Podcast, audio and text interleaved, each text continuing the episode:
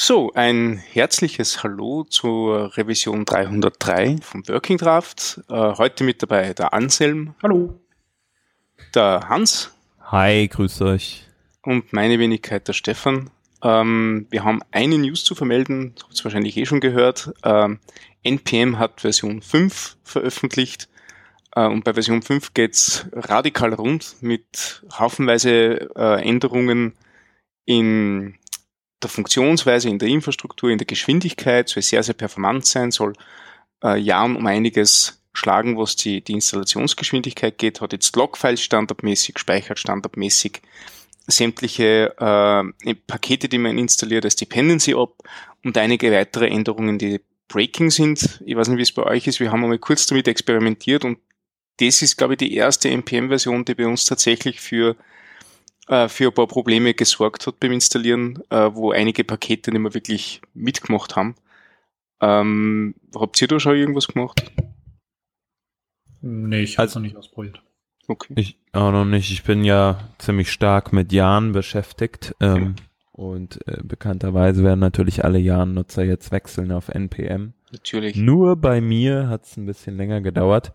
Äh, ich hatte allerdings letzte Woche Kontakt, weil ein Kumpel mich anrief und sagte, Dicker, hast du irgendein Problem? Mein, ganz, mein Bild failt die ganze Zeit. Mhm. Dann hat er es nachher auch rausgefunden, dass es halt npm äh, install npm at latest war. Dieser mhm. bekannte Bug, sag ich mal, den man mhm. letzte Woche mhm. des Öfteren lesen konnte.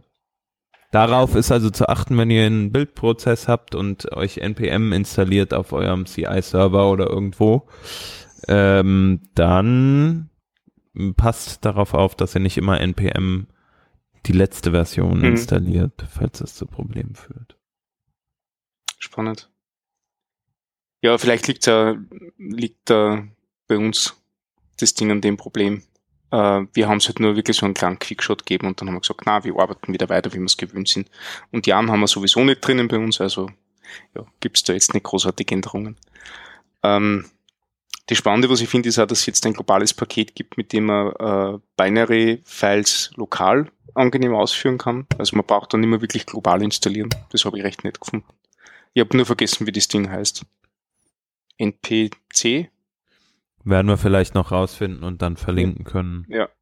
Oder wenn es die Zuschauer wissen, dann sagen die so. Ich glaube, ich steht aber in diesem, in diesem Changelog drinnen, das wir, das wir ja. verlinken. Also ich, ich, ich habe es nur kurz überflogen, aber ähm, das ist ziemlich lang. Also die haben da, da echt massiv Energie reingesteckt in die Version. Und sie war sehr schnell da, finde ich. Also puh, nicht so ohne.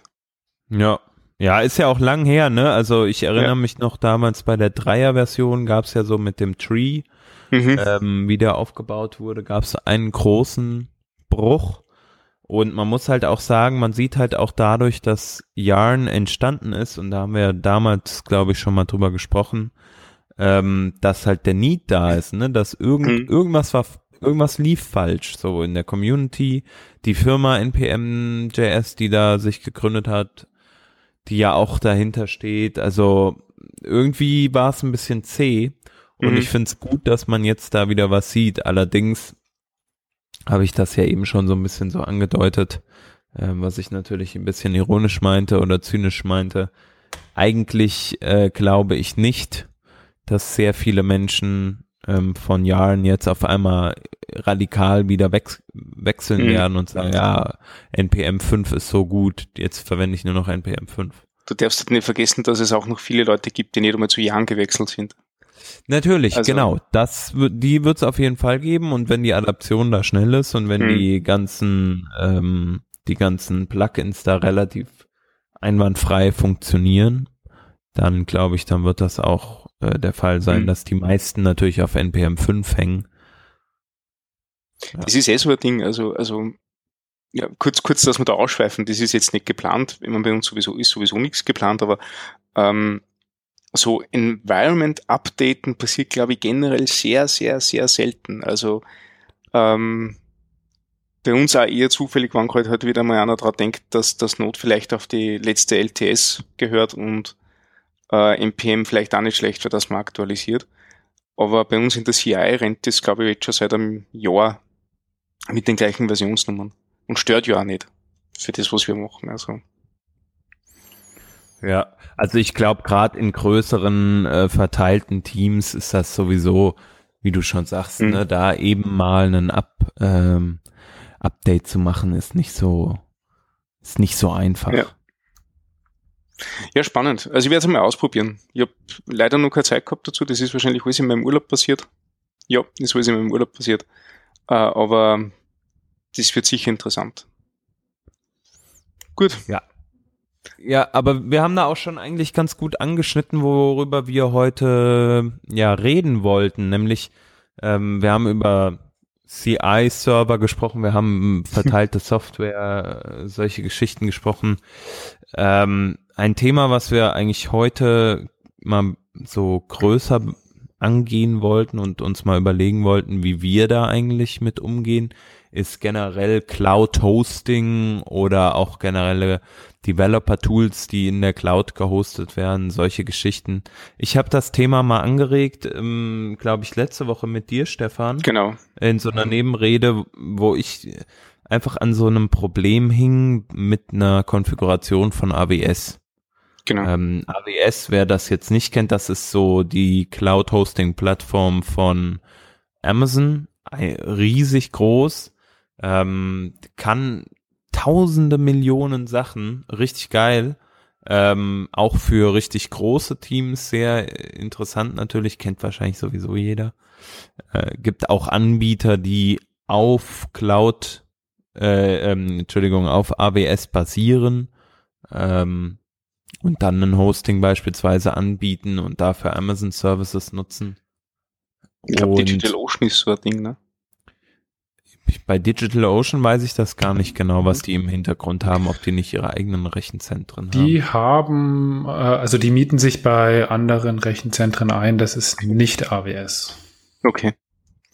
Ja, also bei wem ich das jetzt weiß, zum Beispiel, die, die machen so ein Continuous Deployment äh, Service Platform as Age Mhm. Man die, also es ist ein ganz interessanter Service, was die machen, ist eigentlich, ähm, sag ich mal, ähnlich wie das, was auch Heroku macht.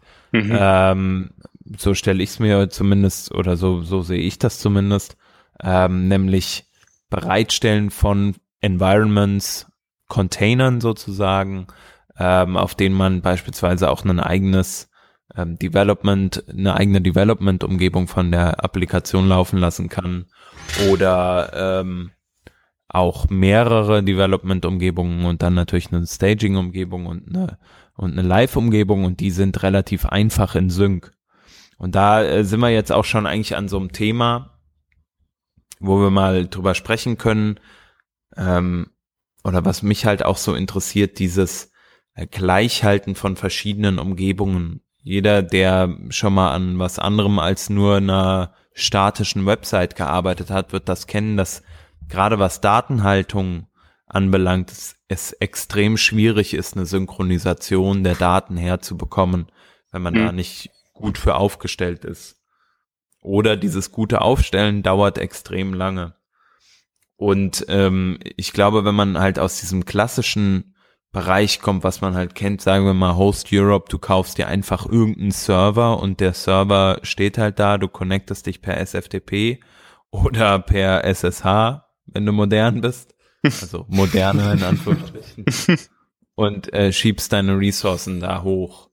Ähm, das ist so so die dieser klassische Weg. Ne, das mache ich, habe ich zum Beispiel auch bis vor kurzer Zeit noch mit meiner ähm, mit meiner Website mit meiner eigenen Website immer so gemacht, dass ich halt eine irgendwie gar nicht so eine großartige Deployment-Struktur hinten dran hatte und dann das Ganze immer auf diesen einen Server deployed habe, ähm, der natürlich immer die gleiche IP hat, der, okay, das haben die anderen auch, aber der halt wirklich immer die gleiche, auch physische Unit irgendwo ist. Mhm. Ähm, und beim Cloud-Hosting, wo wir heute vielleicht nochmal auch stärker darauf eingehen können, da das betrifft für mich halt so diesen, diesen kompletten Zweig von, wir reden nicht mehr über physische Units, sondern wir sprechen über irgendeine Art Abstraktion von äh, Virtualisierung. Ein Container irgendwo, der irgendwo liegt. Aber ob der jetzt in, in Rack A oder in Rack D liegt, in irgendeinem äh, Rechenzentrum, ist mir doch egal, so, so mhm. nach dem Motto. Was versteht denn ihr unter Cloud, Cloud Hosting? Ähm, also Cloud Hosting bei uns ist immer sehr stark mit dieser ganzen AWS-Produktschiene verknüpft. Also wir haben sie da sehr, sehr stark einkauft in die ganze Angelegenheit und verwenden eine Vielzahl an, an Produkten dort. Also es ist, wie ich am Anfang das Ding kennengelernt habe, was für mich einmal, äh, also habe ich das Gefühl gehabt, du brauchst schon ein Diplom, damit du die ganzen Abkürzungen die überhaupt merken kannst. Nicht? Weil da gibt's ja die EC2, das ist die Elastic Compute Cloud. Ähm, das ist im Grund die, die tatsächliche Cloud-Plattform, wo du deine Server äh, äh, virtuell hochfahren kannst, runterfahren kannst, wo du halt dann entsprechende äh, ähm, Ubuntu-Images äh, hast, auf das du direkt drauf kannst, wo deine Applikationen laufen etc. Und das du halt dann, wenn das Ding einmal eingerichtet ist, on Klick einfach auch weiter skalieren kannst. Nicht? Du kannst sagen, passt das Gleiche, was du dort hast, hättest du gern bitte im gleichen Rechenzentrum noch einmal, damit die Last vielleicht gut verteilt werden kann, oder in einem anderen Rechenzentrum noch einmal, also vielleicht nicht in Frankfurt, aber dann in, äh, wo haben wir noch, ähm, Ostküste, Westküste, wo auch immer, mir fallen die genauen Städte jetzt gerade nicht ein, ähm, oder in London oder was weiß ich. Also ähm, quasi dieses, dieses hab den Server überall auf der Welt verfügbar und duplizier so oft, wie es das du halt gerade brauchst, äh, beziehungsweise skalier so oft, oft aus auf. Ähm, da rennen tatsächlich aber nur unsere Applikationen drauf. Ähm, so wie wir eine Datenbank brauchen, falls das wirklich vorkommt, wir arbeiten sehr, sehr gern ohne Datenbanken, aber hier und da kommt es natürlich äh, ähm, zu einer Datenbankverbindung, dann verwendet man das RDS von der AWS, das Relational Database Service, wo du halt dann deine MySQL-Datenbank, Postgres-Datenbank, was auch immer, also eines dieser, dieser, diese verschiedenen Datenbank-Anbieter einfach auch hochfahren lassen kannst. Das Ganze ist dann A verteilt in der Cloud und du machst eine Verbindung von deiner EC2 äh, gesichert über SSH auf die RDS.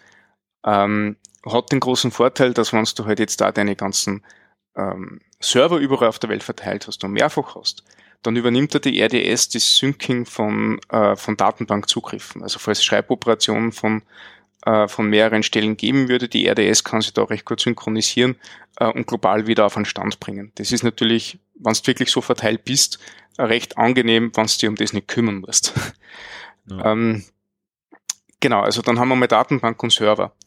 Dann verwenden wir den ELB, das ist der Elastic Load Balancer, der den Traffic äh, auf die verschiedenen Instanzen schleust. Äh, statische Assets speichern wir in der S3 im Simple Storage Service. Das ist halt wirklich nur ein dummer Bucket, mit dem man, wo eigentlich nur, nur statische Files liegen können. Da passiert sonst nichts. Ähm, und zusätzlich gibt es noch CF, die Cloud-Front, ähm, wo Daten von entweder unseren EC2s über ein ELB oder von der S3 äh, in ein viel, viel filigraneres Netzwerk äh, getrieben werden können, dass du dann quasi wirklich nicht nur auf diesen großen Rechenzentren von Amazon äh, liegst, sondern halt auch dazwischen und Teile deiner Applikation nur noch viel schneller an den Mann gebraucht werden oder an die Frau dementsprechend. Und ihr habt schon gemerkt, das sind jetzt haufenweise Abkürzungen gewesen und überall gibt es wirklich einen klaren Service, der halt eine bestimmte Sache macht. Und wenn ja. du das ganze Ding einkaufst, dann hast du da wirklich so eine, eine relativ spannend strukturierte Architektur, ähm, die halt darauf ausgelegt ist, dass du, egal wo die du in der Welt befindest, du deine Applikation, der Webseite, was auch immer, so nahe wie möglich zu deinen Kunden oder deinen Besuchern bringst. Also was man festhalten kann daraus auf jeden Fall, je größer eine Applikation ist zum einen, ne, ja. desto mehr Services kommen dann natürlich auch zum Einsatz. Ja. Ähm, wenn man jetzt beispielsweise nur in Deutschland eine Applikation anbietet, dann hat man vielleicht nicht mehr so viel oder sage ich mal die Zielgruppe eher auf mitteleuropäischen Raum beschränkt ist. Dann hat man vielleicht jetzt nicht ähm, so viele verschiedene ähm, ja, Rechenzentren involviert. Ähm, und man würde aber dann trotzdem vielleicht ein eigenes äh, Content Delivery Network vorne mhm. dran schalten, wie zum Beispiel CloudFront, weil das einfach viel schneller, also dafür optimiert ist, genau diese eine Task zu tun, nämlich schnell auszuliefern. Also rein theoretisch ist es ja so, dass wenn du ähm, nur statische Seiten zum Beispiel surfen möchtest, dann reicht's, wenn du deine ganzen statischen Files auf die S3 lädst. Das ist halt, wie gesagt, dieser dumme Bucket, der einfach nur Daten äh, äh, hält, also wie quasi eine Festplatte, eine virtuelle. Und lass das dann über die Cloud-Front, über der Content Delivery Network global ausspielen. Das war quasi der, der einfachste Stack, den du mit, mit AWS Services dann, dann machen kannst. Und eh, wie du sagst, je komplexer das wird, umso mehr musst du in andere Services mit einkaufen. Äh, recht spannend finde ich eben, wie gesagt, dieses, diese EC2, wo du halt du deinen eigenen Server hast, weil was dort natürlich dann auch passieren kann, ist, dass der Server dir einmal äh, weggeht, nicht? Also, also du tauschst dort, also das ist nicht so, dass du halt dann deinen eigenen Server hast, so wirst du bei irgendeinem anderen Anbieter kaufen würdest, sondern das ist, ähm, diese Instanzen dort haben ein äh, Ablaufdatum. Wenn da kein Zugriff mehr drauf ist oder nichts mehr verwendet wird, dann kann das sein, dass die einfach aus der, aus der Amazon Cloud gekickt werden, weil es quasi nur, nur äh, extra Last wären. Und da brauchst halt du dann wieder eine neue. Und deswegen sind zum Beispiel auch die Datenbanken und die, die Simple Storage Services in eigene Service ausgelagert gewesen. Natürlich kannst du alles auf deinem privaten oder auf deinem, deinem Ubuntu-Server in der, in der EC2 haben. Ähm, aber nachdem die quasi wegfallen kann und damit auch alle Daten wegfallen können, die du vielleicht brauchst, ähm, sicherst lieber sämtliche Datenbanken in einem anderen Service und sämtliche statischen Files wieder in einem anderen Service. Und an das muss man sich erst einmal gewohnen, weil wenn du nicht deine ersten äh, AWS EC2 Zugangsdaten kriegst und du werkst halt auf diesem Ubuntu-Server herum, wie es das du gewohnt bist von anderen Services, dann kann es halt einmal sein, dass in einem Monat, falls das irgendeine Spielinstanz war und so weiter, halt der ganze Arbeit flöten geht, weil Amazon sich gedacht hat, okay, das brauchen sie jetzt nicht mehr und weg damit. Ja. Ja, das ist ja auch ein Stück weit dieser Container-Gedanke, ne? Also, ja. das ist jetzt sehr, sehr speziell natürlich für ABS. Die sind halt einfach mit einer der größten. Ähm, was für mich bei AWS immer ein Hindernis ist, ist zum einen die Bedienbarkeit, weil diese, diese Konsole, die AWS bietet, ist für mich als Laien, äh, der das nicht jeden Tag macht, ziemlich krass irgendwie. Also ich finde die mhm. nicht intuitiv und ich, äh, man versteht die Unterschiede der Services nicht, wenn man nicht irgendwie 50 Seiten Dokumentation liest. Und das finde ich schwierig. Ich finde, das sollte einfacher gehen. Glaub, ja, da brauchst du Diplom dazu. Ja. Das ist unglaublich. Ja. Und ein zweiter Punkt, den ich ähm, habe, ist, ich will natürlich als Entwickler, der jetzt vielleicht in einem Projekt ist mit drei anderen Entwicklern oder vielleicht auch ein paar, paar weniger, also ein bis, sagen wir mal, zehn Entwicklern oder so, will man vielleicht gar nicht oder will man eigentlich relativ schnell starten können, ohne dass man viel tun muss. Zum Beispiel mhm. möchte man eine, eine Staging-Umgebung, man möchte eine Live-Umgebung, man möchte eigene, für jeden Entwickler vielleicht seine eigene Dev-Instanz ähm, oder vielleicht auch mehrere Dev-Instanzen. Ähm, und so aus meiner Erfahrung heraus, auch wenn ich da jetzt noch nicht so viel mitgemacht habe, ist es bei AWS eher unkomfortabel, die ganze Sache einfach mal so einzurichten. Ja. also unkomfortabel ja, aber mächtig auch. Also was wir zum Beispiel gemacht haben, ähm, eben weil du diesen Containergedanken wieder ansprichst, es gibt ja diese Amis, das sind Amazon Images, wo du schon sehr gut nämlich alles vorbereiten kann, was du brauchst. Äh, und das kannst du halt beliebig oft und beliebig viel ausrollen. Und wir haben das zum Beispiel, also wir haben diese, diese hauseigene Konferenz äh, im Februar von uns, von meinem Arbeitgeber, wo halt unsere Kundenkonferenz mit zahlreichen Workshops, wo unsere Kunden die neuen Produkte kennenlernen. Und was wir halt da gemacht haben, da haben wir bei den Workshops, glaube ich, haben wir 500 Teilnehmer gehabt. Äh, und da haben wir halt äh, äh, die neueste Version von unserem Produkt schon mal auf so einem Image vorbereitet und haben das halt dann beliebig ausholen können auf so viel äh, äh, Teilnehmer, wie wir es halt gerade braucht haben. Und die haben dann alle ein nettes Pickel mit ihren Zugangsdaten gekriegt. Und das war, so wie das einmal eingerichtet war, ein Klacks. Das war quasi nur ein Knopfdruck und du hast das gleiche kopieren können, wieder hochfahren können und die Parameter, die du halt ändern willst, noch austauschen können. Und das habe ich sehr cool gefunden. Aber wie gesagt, also du, du hast absolut recht, dass du einmal da hinkommst. Äh, ist ja eine, eine Riesenarbeit. Ja, genau. Also ich meine, so ein Image zu bauen, natürlich für eine komplexe Applikation musst du das irgendwie machen. Ähm, was ich für mich festgestellt habe, ist halt, gerade wenn ich im Node-Kontext unterwegs bin, dann ist eigentlich mein, mein Image, was ich brauche, ist ein Linux, auf dem Node laufen kann. Und NPM mhm. manage oder, oder Node manage ich über NVM, da kann ich einfach eine Version angeben, was meiner Meinung nach halt bei so einem Anbieter einfach funktionieren sollte. Ich mhm. gebe das an in meiner, äh, ich gebe die Engine an in meiner Package-JSON und fertig ist für mich. Mhm. Und dann gebe ich vielleicht noch, ähm, also und dann habe ich natürlich meine Dependencies, die ich über NPM manage oder über Yarn oder wie auch immer. Und ich finde, ähm, so Standard-Images sind halt geil, wenn die schon einfach bereitstehen. Und was ich da. So wie, ne. Ja, nee, frag ruhig.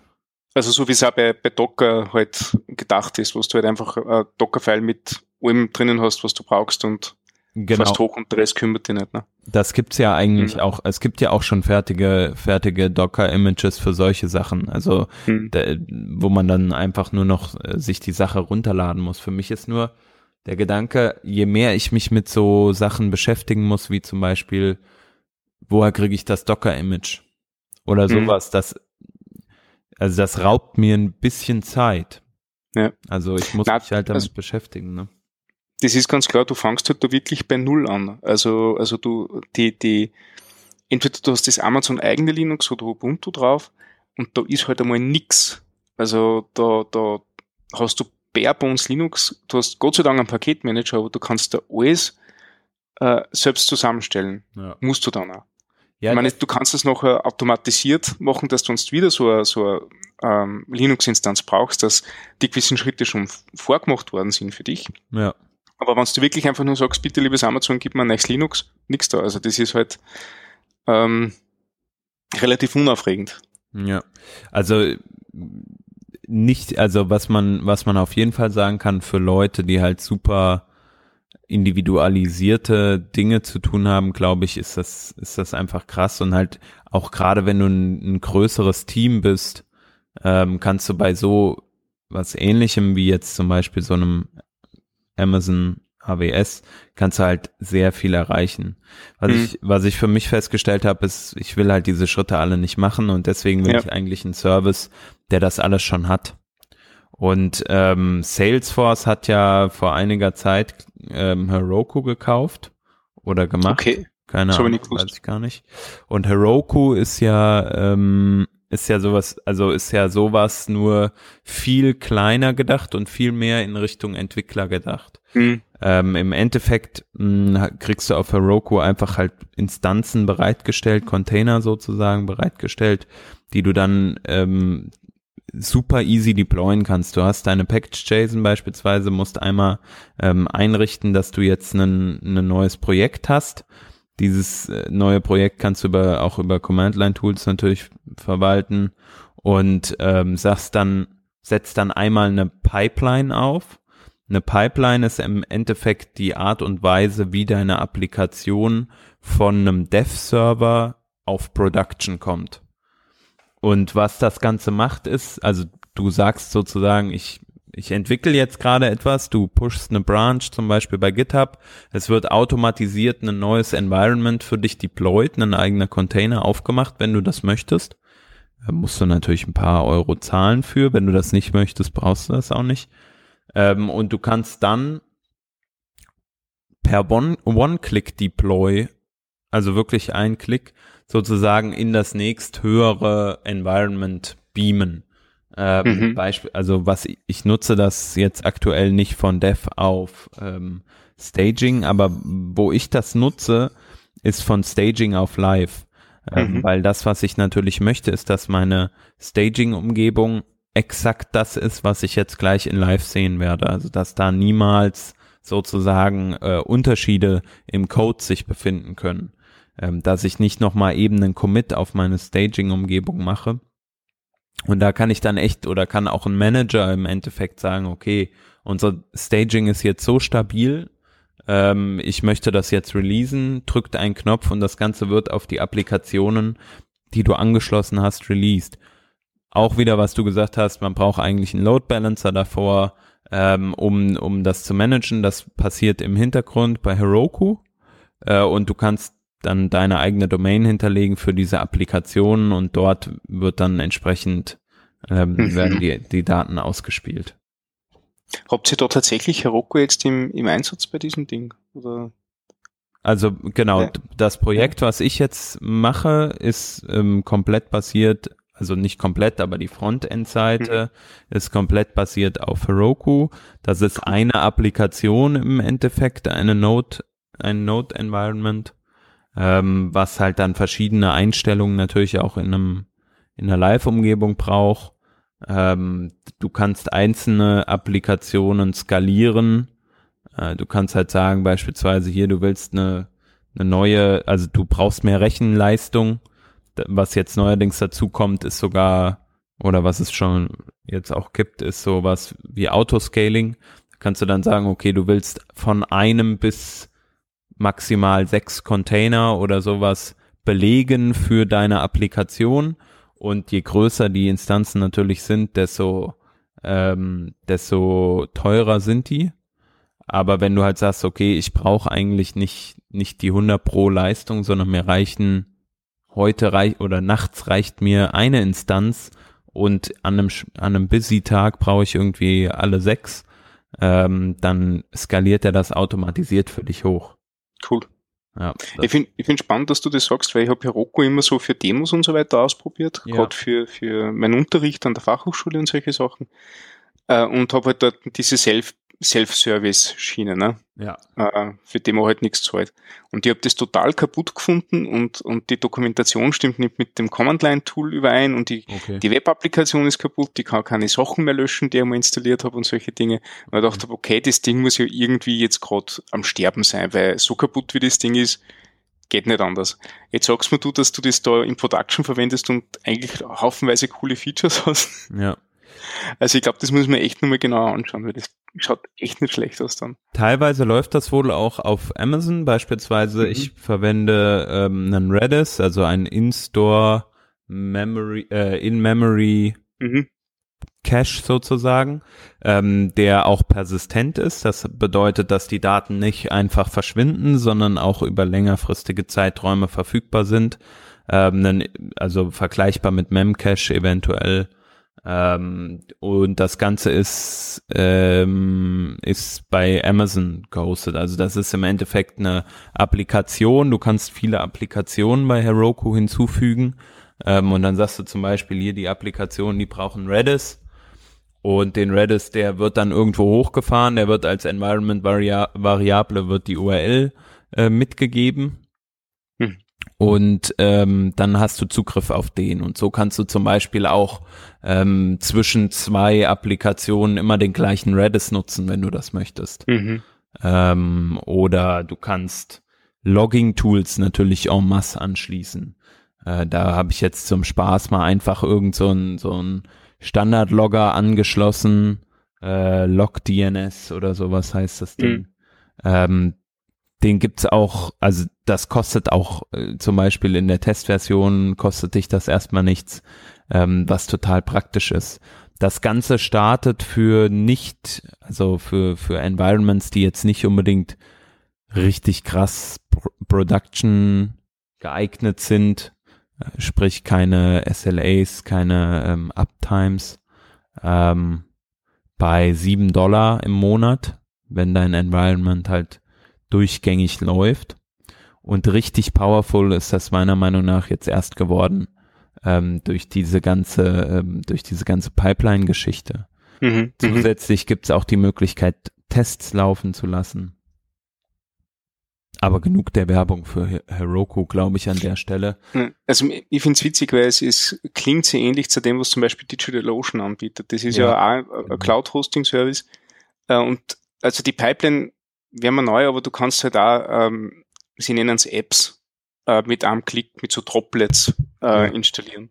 Und das finde ich halt auch sehr nett. Ne? Und halt auch mit, mit einem Klick hochskalieren, falls auf einmal der Traffic so viel wird, dass die Applikation niedergeht. Sagst, passt du, gehst entweder auf eine höhere Instanz, also eine, die, die, die mehr Leistung hat, oder du ja. hängst einfach eine im Load Balancer dran und verteilst ja. das Ganze.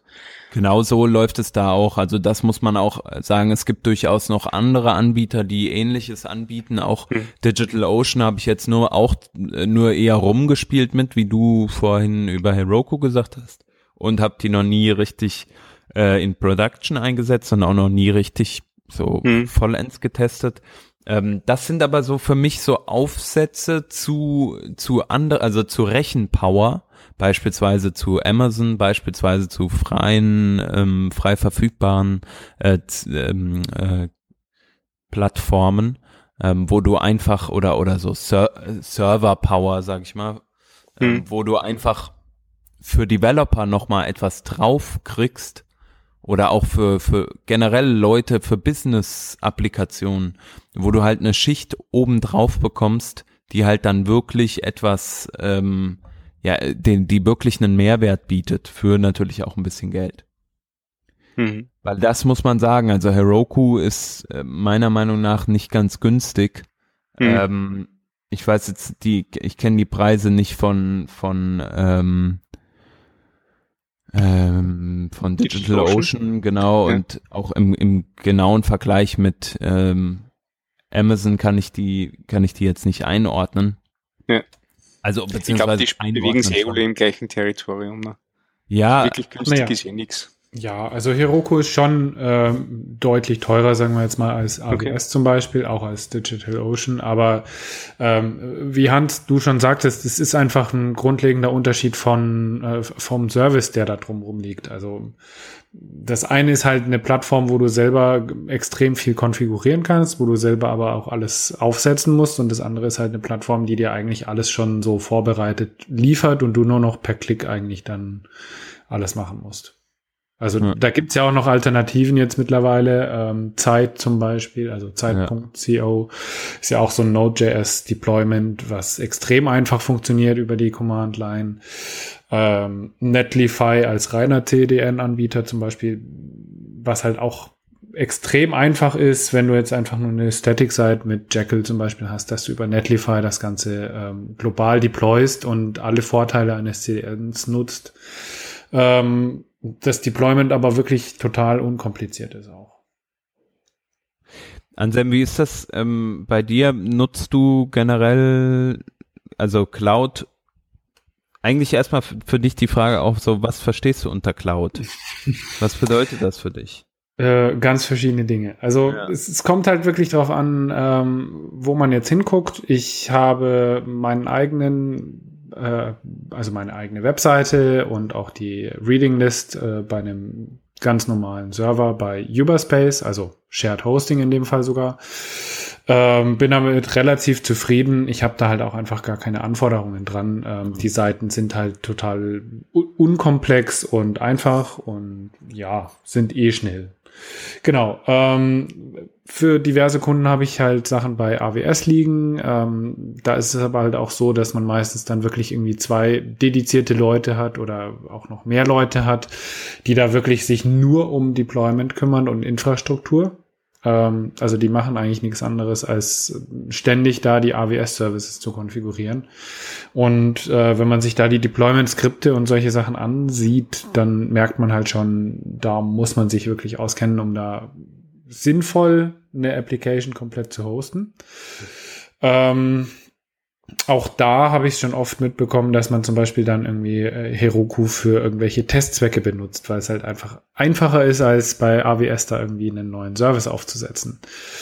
Und ähm, ja, letztlich bei DigitalOcean, das ist halt so ein Anbieter, den nimmt man heutzutage super gerne, um einfach mal entweder was zu testen oder aber auch wirklich günstig irgendwas zu hosten, weil es halt eigentlich ähnlich einem normalen Hoster ist, wie du vorhin schon ansprachst, äh, Host Europe, wo man sich einfach früher einen Server gemietet hat.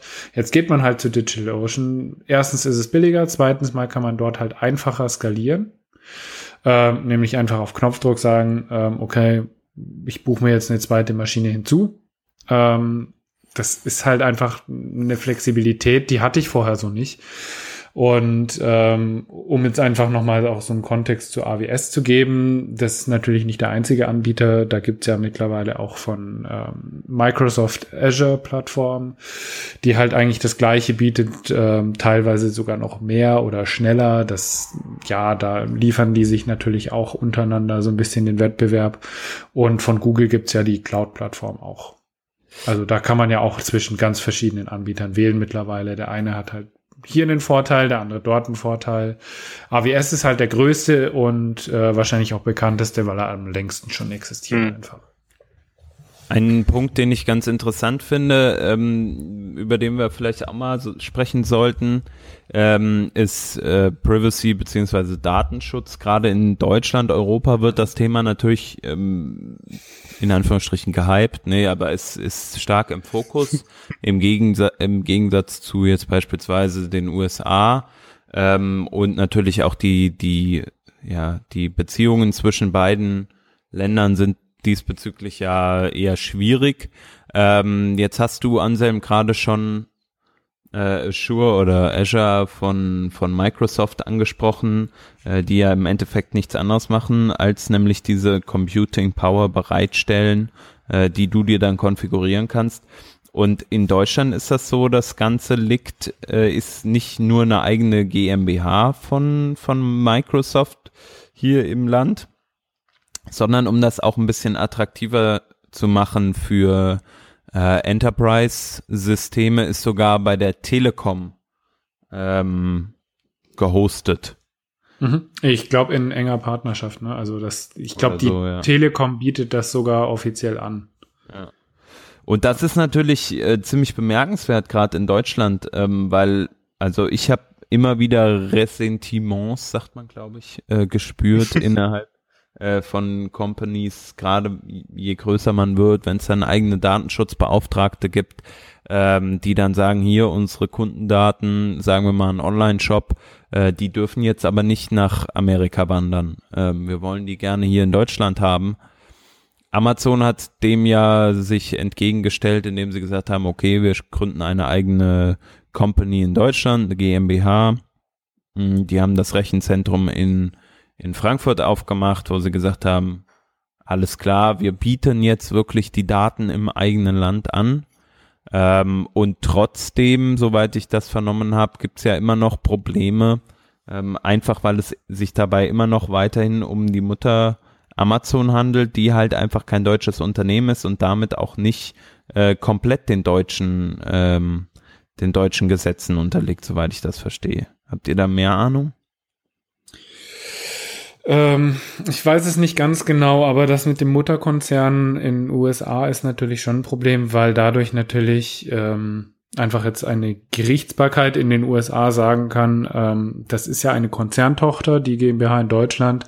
Und äh, wir haben hier einen, äh, einen Warrant, äh, der einfach sagt, äh, wir brauchen die Daten von dem Kunden die liegen ja. zwar in Deutschland, aber ähm, ist uns egal. Ihr seid ein US-Unternehmen und wir brauchen die Daten jetzt. Ähm, ich weiß nicht, inwiefern da wirklich jetzt irgendwie eine Rechtsgrundlage da ist. Ich denke aber, dass es halt einfach ungeklärt sein wird, weil es halt zwischen zwei Staaten dann ein Rechtsproblem gibt, wo einfach unterschiedliche Definitionen da sind. Und ich denke, dass halt dann jemand wie Amazon durchaus eher sagt, okay, ähm, um Probleme zu vermeiden, geben wir halt die Daten dann raus ähm, wenn es wirklich sein muss. Ist ja auch nicht so, dass sie das alles freiwillig herausgeben. Ja. Aber wenn da natürlich eine Begründung da ist, dann ähm, tun die sich jetzt auch nicht einen Rechtsstreit an, ähm, der im Prinzip zwei Gesetzeslagen untereinander dann abwägen soll. Ähm, deswegen ist es halt schon so, dass viele Firmen da irgendwie dann doch irgendwie noch äh, ein Problem sehen. Und das ist genau das, warum eben Microsoft auch gesagt hat, okay, wir wollen das anders machen, um natürlich auch da die Kunden irgendwie von Amazon abzugraben. Ähm, ja, haben da eine geschickte Lösung gefunden, meiner Meinung nach, indem sie halt wirklich ähm, das Rechenzentrum bei der Telekom da gebaut haben, die Verträge und alles äh, eben auch über die, äh, über die Telekom laufen, nicht über Microsoft selber, sondern wirklich eben bei einem deutschen Unternehmen, was aus Deutschland kommt, ähm, alles liegt. Ja. Wie steht denn ihr da so aus moralischer Sicht eigentlich generell dazu, wenn, wenn man als, also wenn ich jetzt zum Beispiel den Online-Shop, den ich gerade mache, ähm, halt zumindest die Frontend-Daten, teilweise auch Kundendaten dann bei Heroku laufen lasse. Mhm.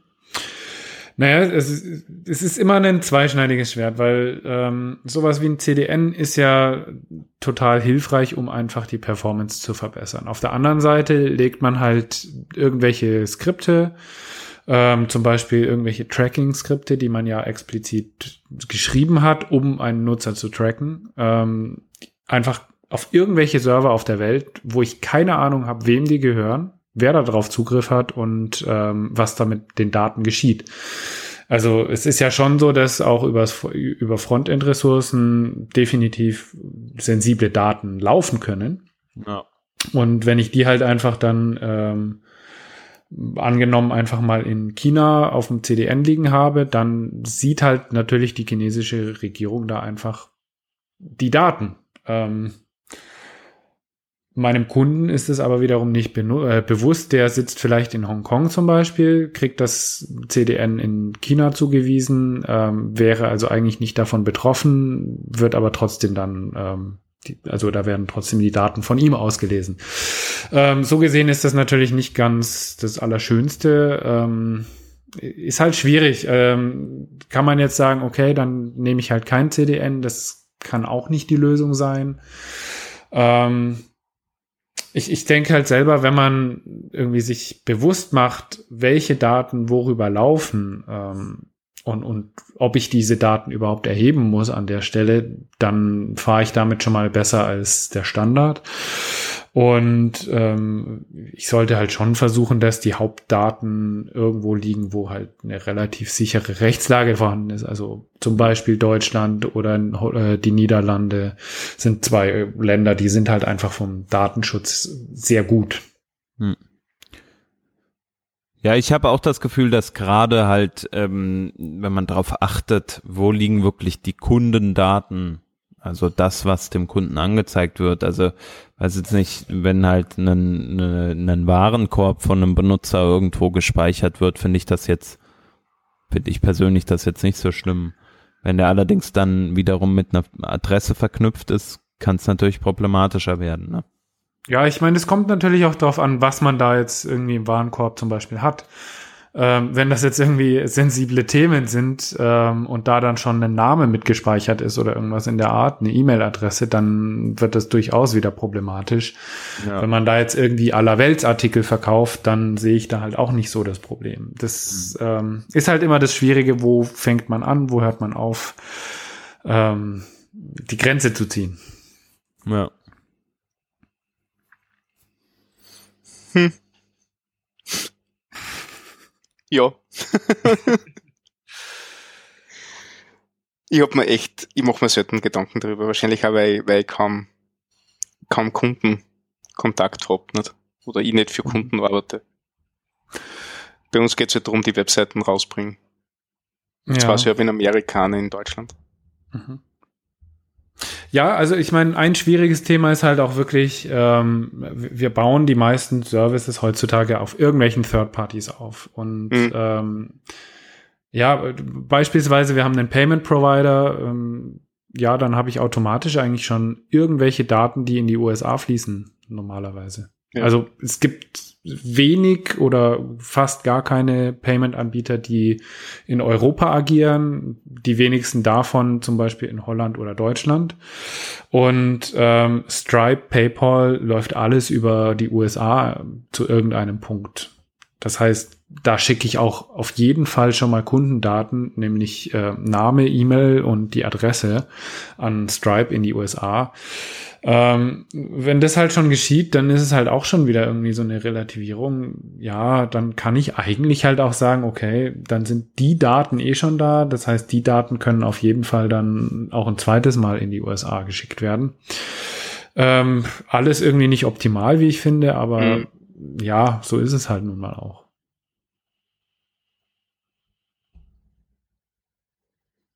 Hm. Gut. Gibt's denn irgendwie noch äh, so, sag ich mal, ähm, Web-Apps oder etwas ähnliches, die ihr bastelt, die nicht in der Cloud liegen?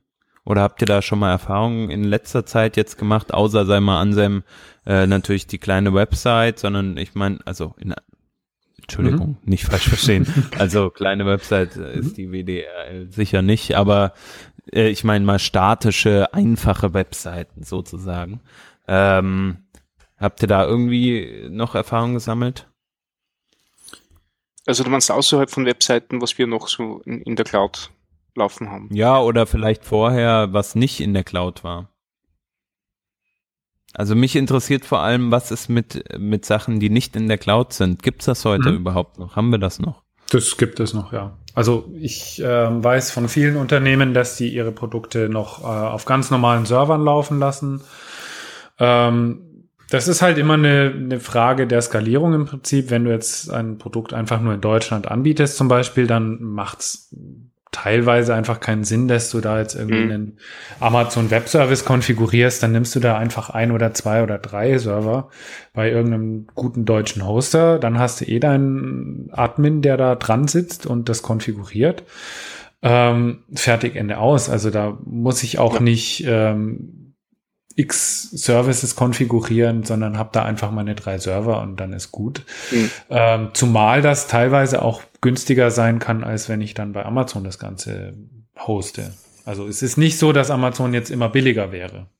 Na, es ist, also Amazon finde ich sogar sehr, sehr starke Kostenfalle. Nicht? Also ich habe mhm. zum Anfang mitbekommen, welche Services ich alle aufgezählt habe. Die werden alle noch, noch Stunden äh, verrechnet zu einem, einem komischen Centpreis, also quasi noch Verwendung.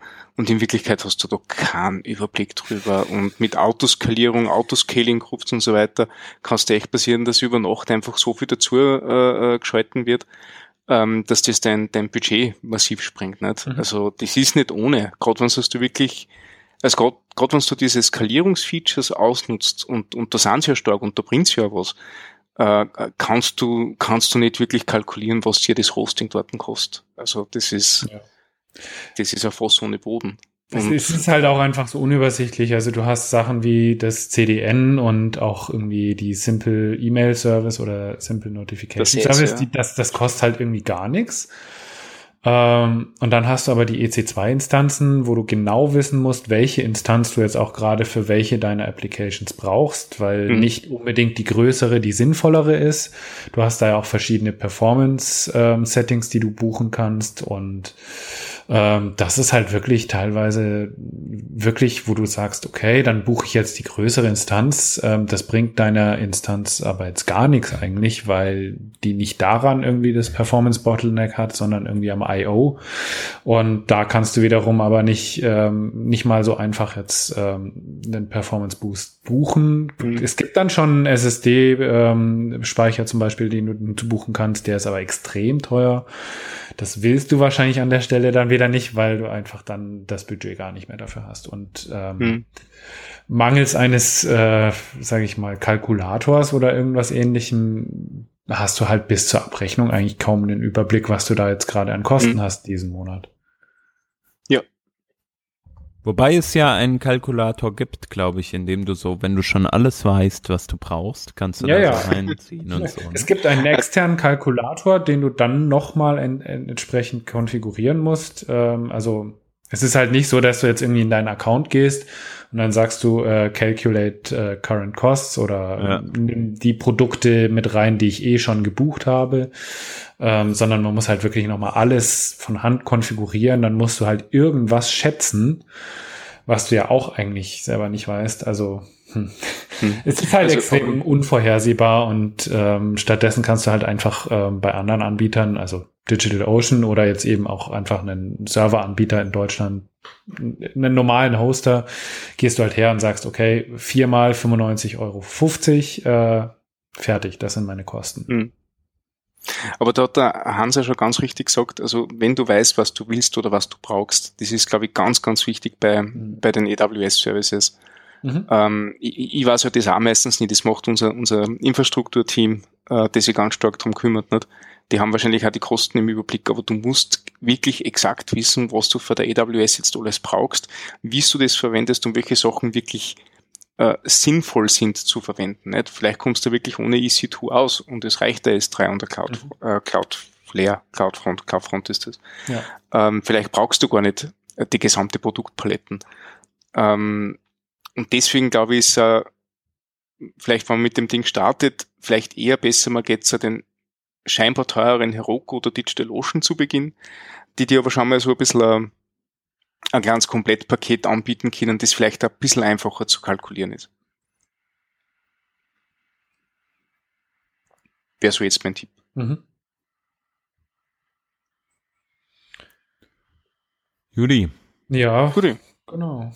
Was ich halt noch sehr spannend finde, ist so Sachen wie jetzt zum Beispiel Netlify, die eben mhm. ähm, wirklich ein Produkt aufbauen, was einem eigentlich zulässt, eine Domain auf deren Service zu mappen und die agieren als CDN und liefern halt einfach statische Inhalte aus. Ähm, das ist ganz spannend, weil zum Beispiel das Smashing Magazin ähm, einen Relaunch ja gerade macht und ähm, die nutzen das äh, in Zukunft dann, dass sie Netlify maßgeblich dafür nutzen, die Seite auszuliefern.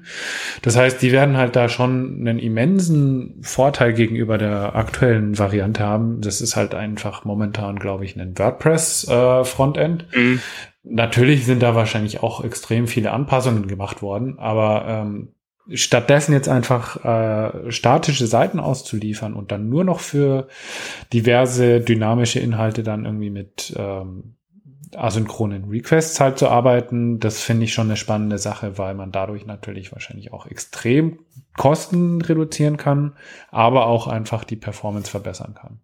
Mhm. Das Flash ist ja da, dass Netlify dir ähm, Möglichkeit zur Continuous Integration gibt. Nicht? Also du hast mhm. ja da Build-Pipelines, die du aufbauen kannst. Das ist halt echt nett. Ja. Also ich glaube, ähm, das ist sowieso etwas, was viele Developer einfach noch ähm, ein Stück weit auch missverstehen, könnte ich mir vorstellen. Nämlich diesen Begriff CDN. Oder zumindest war es für mich so bis vor anderthalb Jahren oder so, dass ich bei CDN immer nur an Ressourcen wie CSS, JavaScript, äh, Bilder gedacht habe und, und dergleichen. Aber ich habe nie daran gedacht, dass ja eigentlich auch HTML eine statische Resource sein kann. Deine Startseite, wie oft verändert die sich? Mhm. Dann cache sie halt nur zehn Minuten, ist doch okay. Ja. Immerhin zehn Minuten. In dieser Zeit wird so viel schneller ausgeliefert von den Servern, also von einem dedizierten CDN, ähm, als von, von jeder anderen äh, Website. Also ich meine, es sind es das, das oder von jedem anderen Webservice. Äh, ich glaube, das Schwierige ist halt gerade, ich bin ja viel im Shop-Bereich oder E-Commerce-Bereich tätig, äh, ist halt wirklich bei sowas wie Produktseiten. Natürlich sind die großen teils statisch, aber viel halt auch nicht. Wenn du das dann halt alles umbauen musst von äh, und das CDN nicht einfach davor schalten kannst, dein Content CDN mhm. und nicht einfach sagen kannst, hier, du machst schon den Rest sozusagen, ich ändere noch meine Caching Header und das war's, sondern wenn du dann wirklich sagen musst, okay, eine Verfügbarkeit, die muss eigentlich immer aktualisiert werden oder spätestens alle Minute oder so.